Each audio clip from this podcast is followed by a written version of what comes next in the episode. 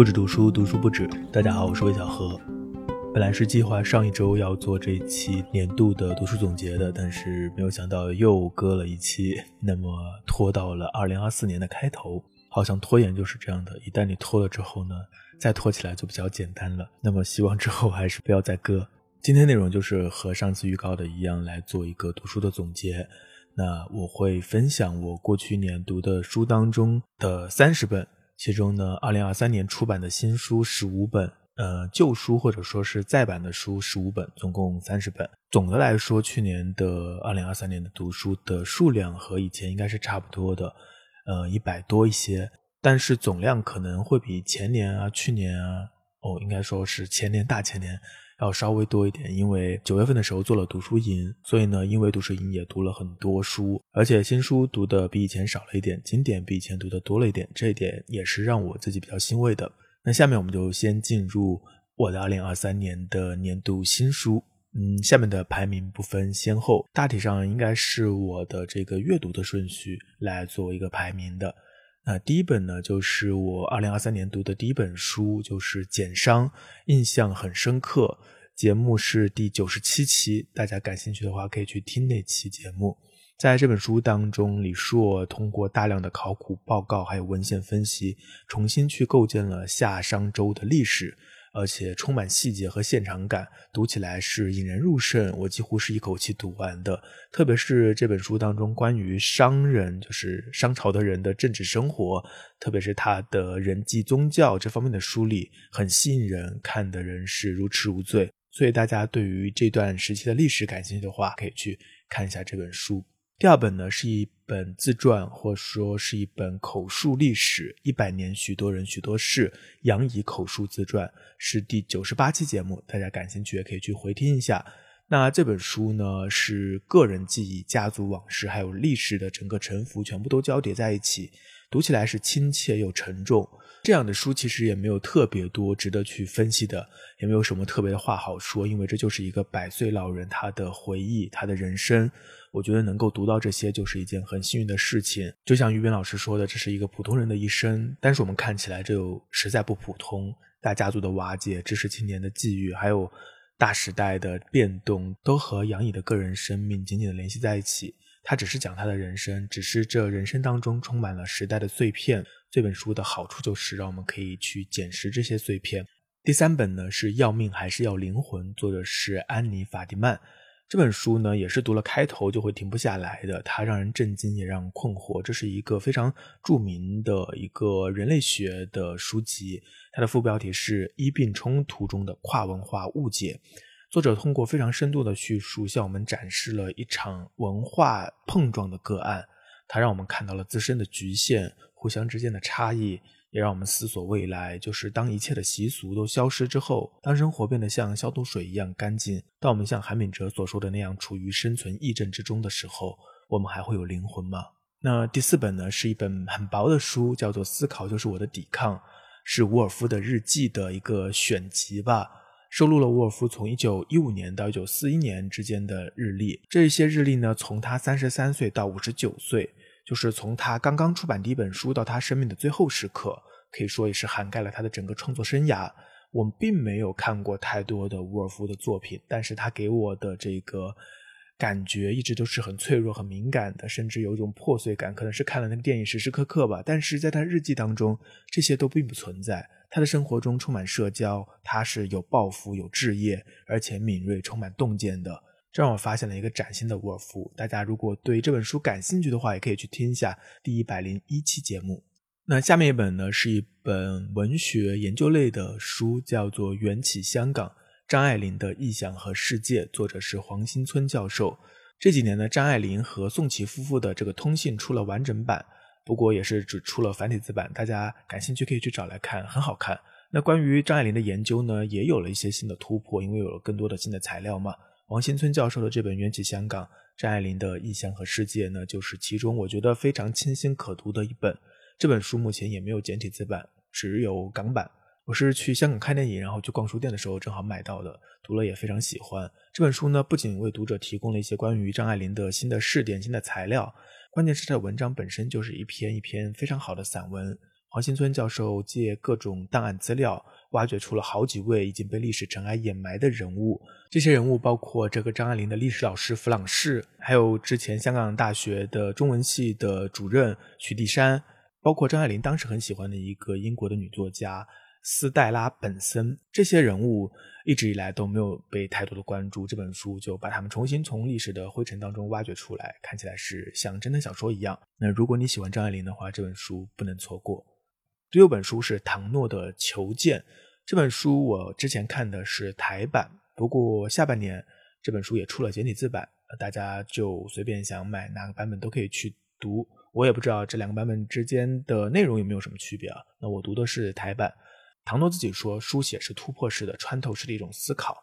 那这本书呢，就像他所说的一样，是一种带领我们去思考的一本书。读他的书，从来都不是直接去采撷这种思维的果实，而是体验思维的痕迹、思维的过程。这一趟思维旅程的出发点，就是我们比较熟悉的，他常常会写到、谈到的几个主题：年纪、阅读和写作。他以前经常写中年，那他现在真的是步入老年了。年纪这一方面有更多的体会，阅读一直都是他很擅长的，写作也是一直他很关心的。这三个话题都是他念兹在兹、反复琢磨的，酝酿出了这本《求见》。我自己读的是非常欣喜的。如果喜欢唐诺的话，也可以去读一下，或者去听一下第一百一十一期节。这一期讲的就是《求见》。第七本书呢是《魔术师》，是一本小说，科姆托宾的最新的一本小说，写的是托马斯曼的一生。但是这个小说写的呢，不是托马斯曼他的杰出成就，而是他的私人生活、他的成长、他的家庭、他的隐秘的信象、他和儿女们的关系、他对于进入新世界的踌躇、他的摇晃、他的怯懦、他的冷酷和他的流亡。他写出了一个更复杂、更模棱两可的托马斯曼。他就在这里，这样的一个拥有巨大的能量场，看起来雄伟又相当的怯懦，像个太阳，也像个黑洞这样的一个人。整个小说它的叙述节奏和他对人物的一个塑造都是非常好的，看起来很容易进入，没有任何的难度，所以也非常推荐大家可以去读一读。如果你还没有读过的话，或者听一下第一百一十三期节目，讲的就是这本书。下面是第八本《图像》，这是一本我没有在博客当中去分享的书。如果你去逛书店的话，它可能会被分到这个艺术类别，但是这本书的作者普及的不是艺术史，他不是在讲艺术家都创作出什么样的作品，有什么流派。他所要去分析和展示的是图像的运行机制。那这里的图像就不仅仅包括我们艺术门类里常常讲的画作，还包括摄影，甚至是电影、呃动画，所有的画面都可以在它的整个图像的这个范畴之内。所以它是跨学科的。它不仅是关于艺术，也关于认知科学、传播学。那现在我们不仅是图像的消费者，也是图像的制造者。每天我们不管是在朋友圈还是在社交网络上，都会发出各种各样的图片。我们是被各种图像包围的一个世界。那了解图像的运行的机制，就不仅是一件非常有趣，也是一种非常必要的事情。啊，这本书我也非常喜欢，也推荐大家。能够去看一下，虽然它很厚，拿在手里很扎实，但是因为它附了非常多的图例，看起来的感觉呢就不会给人那种沉重的感觉，反而很快就能看进去。它的这个普及性做得非常好。下面是第九本《诗人的黄金存折》，这对我来说是一本擦亮眼睛的书。我们在语文课本当中都学过余光中，读过郑愁予。那后来我们在这个他们在岛屿写作这样的纪录片当中，也发现了周梦蝶，发现了雅贤和洛夫。但是我对于他们的诗总是不得其门而入。呃，对于现代诗来说，很多我都读的是迷迷糊糊的。那在本书当中呢，杨照就带我们重回台湾诗歌的黄金时代，他一一的去解读了周梦蝶、洛夫、商禽、雅贤、余光中还有杨牧的诗作，不仅仅是读诗的一个范本，更是勾勒了六十年代台湾诗坛的一个整体的流动和面目。他不断的去逼近现代诗到底是什么，为什么要这样写？我觉得对于像我这样的对于现代诗本身就有些疑问的人，读起来是非常好读，并且能够让你有一个新的认识的。下面是第十本《春山夜行》，是韩松露的短篇小说集。这本小说集当中收录了这些小说，是横跨了韩松露的整个的写作生涯，这也是他的第一本小说集。一篇篇看下来，可以感觉到韩松洛他非常与众不同的气质，他的那种野生的状态，他的荒原感和他对于黑暗、幽深、疯狂、毁灭的兴趣。他没有任何传统文人的偏见和傲慢，他的笔下也没有任何的禁忌和规范。他写的非常自由恣意，像荒原上的一片野草，在星空之下孤独而顽强的生长。啊，在这本小说当中，你会感受到生活的洪流。关于这本书和韩松落也做了一期对谈节目，大家可以去听一下第一百零八期。下面是第十一本《严正》，作者是易小河，这是一个非虚构的作品，在二零二三年好像也非常受到关注。这本书写作的起点是在二零二一年，易小河回到老家自贡，他就去到了离市区不远的一个镇，叫做仙市镇。他在这里住下来，采访了将近一百位当地居民。历时一年，写下了这个镇子上十二个女性的故事。那这些普通小镇女性的遭遇，毫无疑问，其实是整个中国的缩影。这个小镇叫仙市镇，并不叫盐镇。那这个书名我觉得也起得很好，因为这个小镇历史上就是以盐业为生的。那盐这个字呢，也让人有一种那种被腌制的痛感，也是我们在读这本书的时候会感觉到的。下面第十二本《我在北京送快递》也是一本非虚构作品，是一本自述的非虚构作品。作者是胡安烟，他这些年呢走南闯北，做过保安，在面包房工作过，他自己也开过服装店，还做过这个物流的分拣员，在北京做过快递员。那这本书写的就是他的打工经历，整个的叙述非常平实，但是又同时很吸引人。呃，我总是感觉我们的生活太平滑了，生活的褶皱被我们轻易的绕过去了。那文学不就是为了理解世界、理解他人吗？胡安的这本书就是将生活的细节展开。实际上，各行各业、各种人的生活都值得记录。我喜欢看到这些，也希望能够看到。而且他确实写得很好，很敏锐，很真诚，这是很难得的。因为第三方的视角去进行报道，总是有种猎奇感。那他的这本书就非常的自如，同时也有一种抽离的审视，是很难得的。在这个位置上，同时又能够书写。下面是单独的一本，多谈谈问题。这是一期对话合集，收录了九场对谈。其中我最喜欢的是柏林和金凯旋老师的对话。他们的对话围绕的是现代人的精神危机，如何过一种具有超越维度的有意义的生活，而不是被日常生活所遮蔽、所淹没，一生苟且的活着。金老师说，只有那些有自我意识的人，才能有可能拥有内心自由。内心自由的人，不仅意味着敢于独立思考，还意味着服从自己的良知。总而言之，这本书里的对话会激荡起我们自己对于这个时代、对于我们自己的生命的一些思考，还是很值得闲时翻翻看的。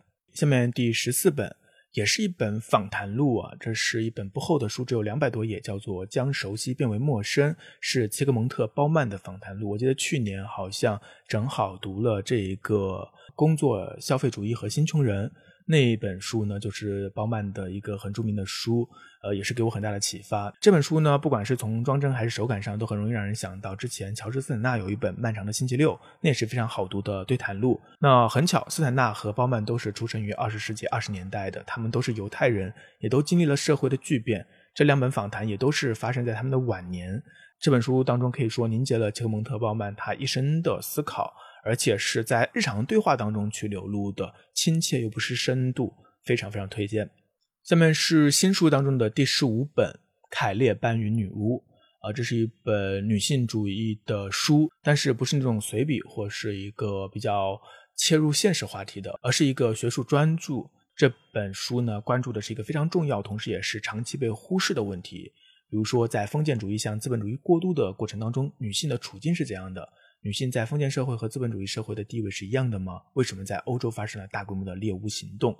读这本书对我来说刷新了很多传统的观念，比如说，由于我们大多数人都是被进步论所影响的，呃，所以很多人都会认为从封建主义到资本主义是一种进步。但是作者却指出，向资本主义过渡的这个概念，很多方面都是虚构的。这个所谓的原始积累的阶段，几乎就是一个劫掠的时代，充满了暴力、抢劫、谋杀和奴役。这本书就通过细致的梳理分析，向读者说明，对女性的压迫构成了资本主义原始积累的血腥基础。好，那以上的十五本书呢，就是我自己读过的，并且觉得还不错的选出来的十五本二零二三年出版的新书。那下面还有十五本呢，就是我在二零二三年读过的非常喜欢的一些旧书和再版书。首先，第一本呢是一本叫做《跑》的书，很薄很小的一本书，作者是艾什诺兹。这本书呢是艾什诺兹的人物小说三部曲当中的一本。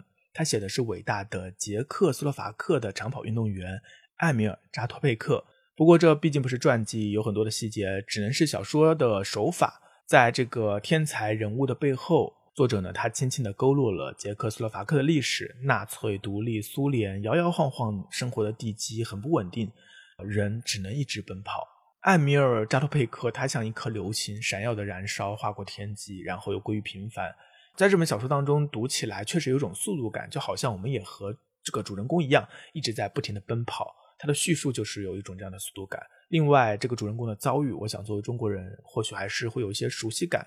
这也是读起来更有震动的地方。那第二本呢，其实不是一本，应该是三本书，但是我还是放在一起，就只占一个名额，就是村上春树的青春三部曲《且听风吟》、一九七三年的《弹子球》，还有《巡洋冒险记》。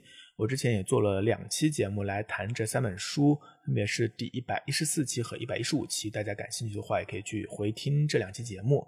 那这三本书我其实是第一次读。其实一直都没有怎么读过村上春树的小说，反而是他的随笔读的比较多。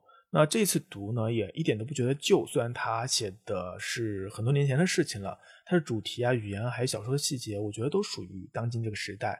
这是我读这几本书的第一印象。它是属于城市的，有种漂浮感。大概一个社会发展到了消费时代，其中的生活就会被拉平，光滑的、无聊的、同质化的。当然，也是孤独的生活就会成为一种基本面。很多年轻人就会遇上存在主义危机，很多大的词汇都被消解了，人们生活在泡泡里，就干脆什么也不想，让自己飘起来，不是抵抗的抵抗着。当然，这也是只有年轻人可以做的事情。年轻人嘛，一切还未展开，一切还未定型，撤退或者说暂停都是一种可选项。那我看了这三本村上春树的话，我对村上春树就更加的有了敬意吧。人们总说他太流行，但是你看了这前，特别是前两本书的话，你会发现他不是大家所说的那种流行作家。下面第三本也是一本日本作家的书，川端康成的《雪国》也是一本经典作品。因为今年不对，是去年，好像川端康成的书进入公版了，然后很多出版社都出了他的书，我也是趁机就看了几本。其中这本《雪国》，我是读了两次才读完的。第一次读了十几页就放下了，后来换了一个版本，因为有插图，它的整个开本装帧也非常舒服，就一下读下去了。呃，这里插开一句，确实有些书呢，你有时候读进去感觉不对劲，那换了一个包装、一个装帧或一个译本，确实就感觉也不一样。在这本书当中，时光是一个非常大的说一个元素吧，时间很残忍。呃，主人公。三次到这个雪国来，第一次来居子还是一个少女，第二次来他就做了艺妓，第三次就专门写了一个艺伎退休的过程，那也是居子的未来。或许这正是这个主人公岛村他的一种徒劳观的由来。不管是谁，最最无法消解的背景就是死亡。但是我觉得这本小说它没有完全站在这个。比较悲观的立场上，它只是从这里出发，但是最终虽然它是有一个死亡的场面，但是却是让我们看到了某种绽放、某种生命的浓度和烈度，它不一定是指向虚无的。那这本书我也做了一期播客节目，是第一百二十五期，大家感兴趣可以去听听看。下面一本第四本呢，也是日本作家的书，芥川龙之介的《罗生门》这本书也是我第一次读。那芥川龙之介。他的小说很多都是短篇小说，所以以《罗生门》这个名字来出版的书有非常非常多。可能大家随便去找到一本的话，里面收录的篇目不一样，但我想大概也大差不差吧。呃，芥川他对于道德问题的关注是一以贯之的，他对于善恶的水位十分的敏感，对于艺术本身也有很多的思考。当他发现人类丑恶具有某种普遍性的时候，就很难不感到失望。嗯，在写作上，他不像三岛或太宰治那样的思小说，他是很注重讲故事这件事情的，而且讲得非常好，所以我也很喜欢看，而且特别喜欢他对于一些历史故事的改编，那种传奇性、那种冷酷，还有那种慈悲，让人读了之后有种被净化的感觉。下面是第五本书《走进生命的学问》，作者是周宝松。周宝松是香港中文大学的老师，也是一名政治哲学的学者。他在序言里说，这本书有不同的主题，但归根到底都在关心一个问题：我怎样才能活好自己的人生？第一章呢是他对于他的学生的一些讲话，然后呢后面也关于他自己的一些成长经验。呃，他说要活得好，首先要对自我及人性有很好的认识，要发展某些能力。包括理性和道德能力，感知世界与他人沟通的能力，懂得爱、懂得怜悯、公正待人的能力。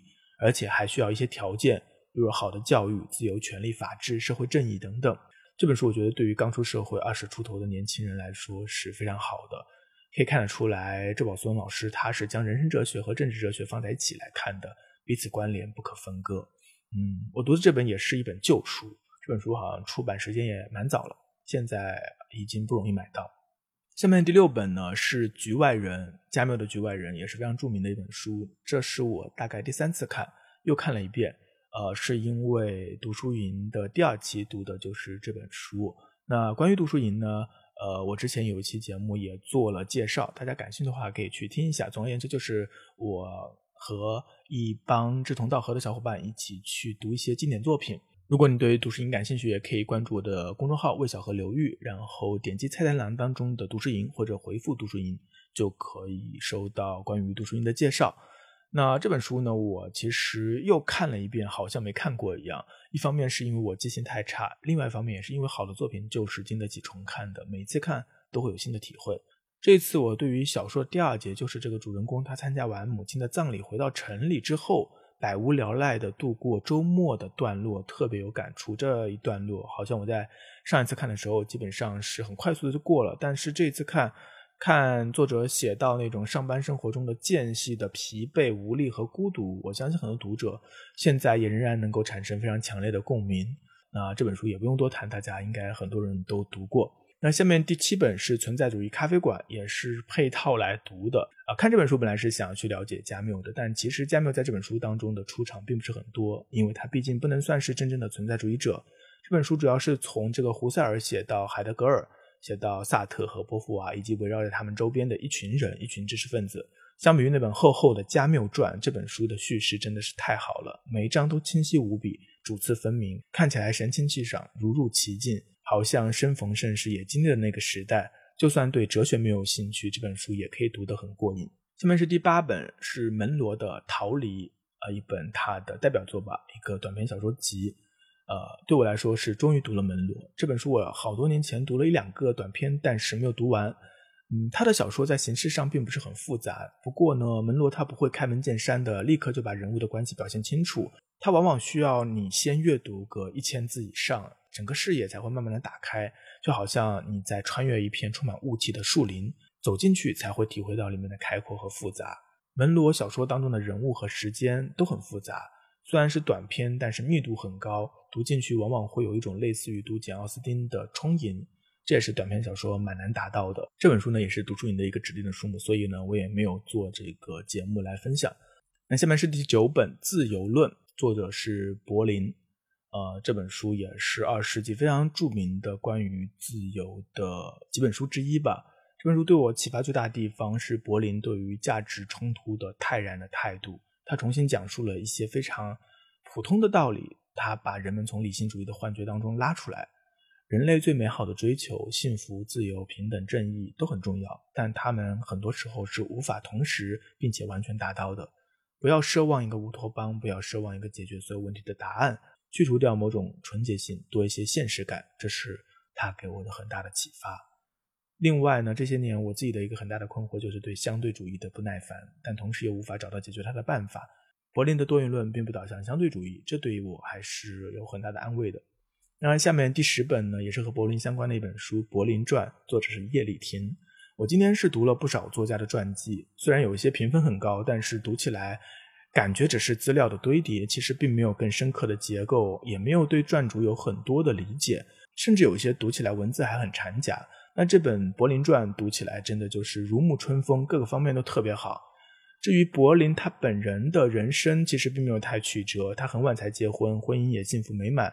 他很早就进入牛津，学术之路也是一帆风顺，而且还享有国际名声。他没有系统的哲学理论，但是他对于自由的捍卫，对于多元论的提倡，在上个世纪的中叶都非常重要，而且有着持续的影响力。这本书对于了解柏林有非常大的帮助，也非常推荐。那下面是第十一本书，就是一本超级大部头《战争与和平》，托尔斯泰的巨著，这也是我第一次读。呃，之前读过《安娜·卡列尼娜》，但是这一本书呢比《安娜·卡列尼娜》更厚，所以一直都没有读。这次也是因为读书营，所以就把它读了。呃，这本书呢它很大，它比一般的小说都要大。它不是一种欧洲的这种写实主义的小说，它更接近于一部史诗。它无所不包，涵盖了历史文化、宗教生活的方方面面。在这本小说当中，情节平行发展，互相交织，形成了一个网络。所以它就有很多很多的人物，我不知道有没有上百个，应该是有吧，我也没有去数。有些人物是主要的，有些人物是次要的。但是即使是那些出场不多的、微不足道的人物，也有很深刻的人性描写，你会感受到他的人物特征和他的性格。每一个人物都有完整的生命，在这本书当中，你会体会到一种更广阔的东西，一种超乎于生活之上的东西。呃，这些东西其实是一般小说家不敢涉及，或者说会主动排除的部分，因为比例没有办法去支撑。那《战争与和平》有时候你会觉得它很拖沓，但是读进去又会感受到它的丰厚。总而言之，是一个可以重读的书。另外一点就是托斯泰他写东西真的是很准确。下面一本是第十二本《地下室手记》，托斯托耶夫斯基的一本小书。虽然写于一八六四年，距今已经有一百多年了，但是读进去你会发现人物的心理状态、他的感受、他的行动，我们还是会感受到熟悉。他的世界不是宏大的，不是和托尔斯泰那种史诗的，相反，它是悲琐的、庸常的。这本书的叙事视角也和托尔斯泰的上帝视角完全不同。这是一个第一人称叙事的小说，他的世界非常的狭窄。更多体现人物的内心世界，他内在的冲突和煎熬。在十九世纪，这是一个非常广阔但很少被描述的领地。那如果我们把《战争与和平》看作是俄罗斯的民族史诗，是一本肯定之书的话，那么这本《地下室手记》就毫无疑问是一本否定之书，在否定之中留下了一些不安的空隙，需要读者自己去填写。第十三本也是和读这个《地下室手记》啊，还有这个《战争与和平》相关的一本书，是一本关于。俄罗斯文化史的一本书《娜塔莎之舞》，它的副标题就是《俄国文化史》。这本书呢，作者从八个主题出发，带领读者进入了俄罗斯文化，特别是十九世纪以来的俄罗斯文化的中心。在这本书当中，对于彼得堡和莫斯科这两个城市的讲述和分析，对于农奴制和贵族的分析，以及对于一八一二年的那个和拿破仑作战的战争的分析，都非常有启发。如果你正在看《战争与和平》，或者你要看《战争与和平》，这本书都可以作为一个非常好的搭配书目。下面第十四本又是一本传记，托斯托耶夫斯基作家与他的时代，这是约瑟夫·弗兰克的关于托斯托耶夫斯基的传记。约瑟夫·弗兰克他有一套非常厚、非常厚的五卷本的这个陀氏的传记，呃，好像整个出版用了九年时间才全部出版完成吧？是广西师范大学出版的。那这本我读的呢，不是这五卷本，因为它太厚了。这本呢看起来也挺厚的，但是相对于那五卷本已经很薄了。它是一个缩编版，啊，可能就是因为太厚了吧，所以对于普通读者来说呢，就有点难。好像是美国的编辑把它做的这个缩编版，对于普通读者来说是非常合适的。呃，这本传记呢，不仅是讲故事，而且对于传主的整体性的把握，还有对于他的小说作品的艺术分析都非常的到位，所以读起来非常过瘾。好了，那最后呢是第十五本书，呃，今年一二月份读的书《一怒之下》这本书，我之前也做过节目，第九十六期，大家感兴趣可以去听听看。这本书吸引我的是杰夫戴尔。他本人他说他要写一本研究劳伦斯的书，D.H. 劳伦斯，但是他写不了，他开始不了，他在巴黎不得劲，所以他要去罗马。在罗马呢，他不会意大利语，所以他就处在一个边缘的位置上，非常适合写书，但是那里太热了，罗马太热了，他又没有办法写，他就这么找借口，这么拖延，就这么一直一直的拖延。这是一本啊，关于写作，关于 D.H. 劳伦斯，关于他自己。关于旅行、关于文学、关于生活，非常丰富的一本书。我很喜欢看这个杰夫·戴尔，就是这样的，把很多事情就这样拖过去，然后把这个写不出来写出来了，很有意思。好了，那以上呢就是我的二零二三年的读书总结，呃，总结了三十本书，十五本旧书或是再版的书，然后十五本是二零二三年出版的新书。我自己还是比较满意的，特别是因为杜诗音，所以读了一些，呃，有些是读过，有些是从来没有读过的比较畏难的经典。那下面呢，再简单分享一下我自己的一个对于过去一年的一个总体的感受。我每年呢都会在公众号写这个总结。二零二二年我给自己的关键词是憋屈，因为生活处于一种不确定的状态当中，非常的消沉、疲惫、不安。嗯，二零二三年我概括的话会给一个关键词是坦然。因为过去这一年困扰生活的不确定性终于消散了，但是时代的轮廓也跟着尘埃落定了。不管是外部世界还是自己的小世界，都在下沉。这一点，我相信很多听众都能感受得到。与五年前的意气风发相比，这一年很多人都不再斗志昂扬，光是守住自己的元气就已经要拼尽全力。嗯，但是对我来说，好像经过了前几年的颠簸，那我的颠簸好像还不是从二零二零年开始，更早一年就开始了。新的变化呢，就不再令人感到惊异，反而说可以接受下来了。或许是因为年纪确实长了一些，可以看到更久之前，可以感受到更深的时代纵深，时代和人的关系也在眼前变得更加的清晰，所以反而可以放下一份心来，可以更坦然的接受自己，接受潮水和时代。去年我说不要怕，日拱一卒往前走。今天我还是这么想的，也是这么做的。浪潮起起落落，我反而没有那么关心了。沉浸在具体的行动之中，反而会更扎实。在之前的总结中，我会说，希望自己可以放弃那些该放弃的，更勇敢和笃定的去行动。那么回头去看这2023年，我相信大部分我是做到了，这点我对自己还是蛮开心的。那么2024年呢，也希望可以和外部世界有更多的连接，希望自己能够有一个新的突破。那除了读书呢，我还做了一份观影的总结，还有综艺和这个呃电视剧的总结，都已经发在了公众号“微小和刘玉”上。如果你感兴趣的话，也可以去看一看。那么，二零二四年就这样已经开始了，这个节目当然还是会匀速的流动下去。那希望我们二零二四年能够继续不止读书，读书不止。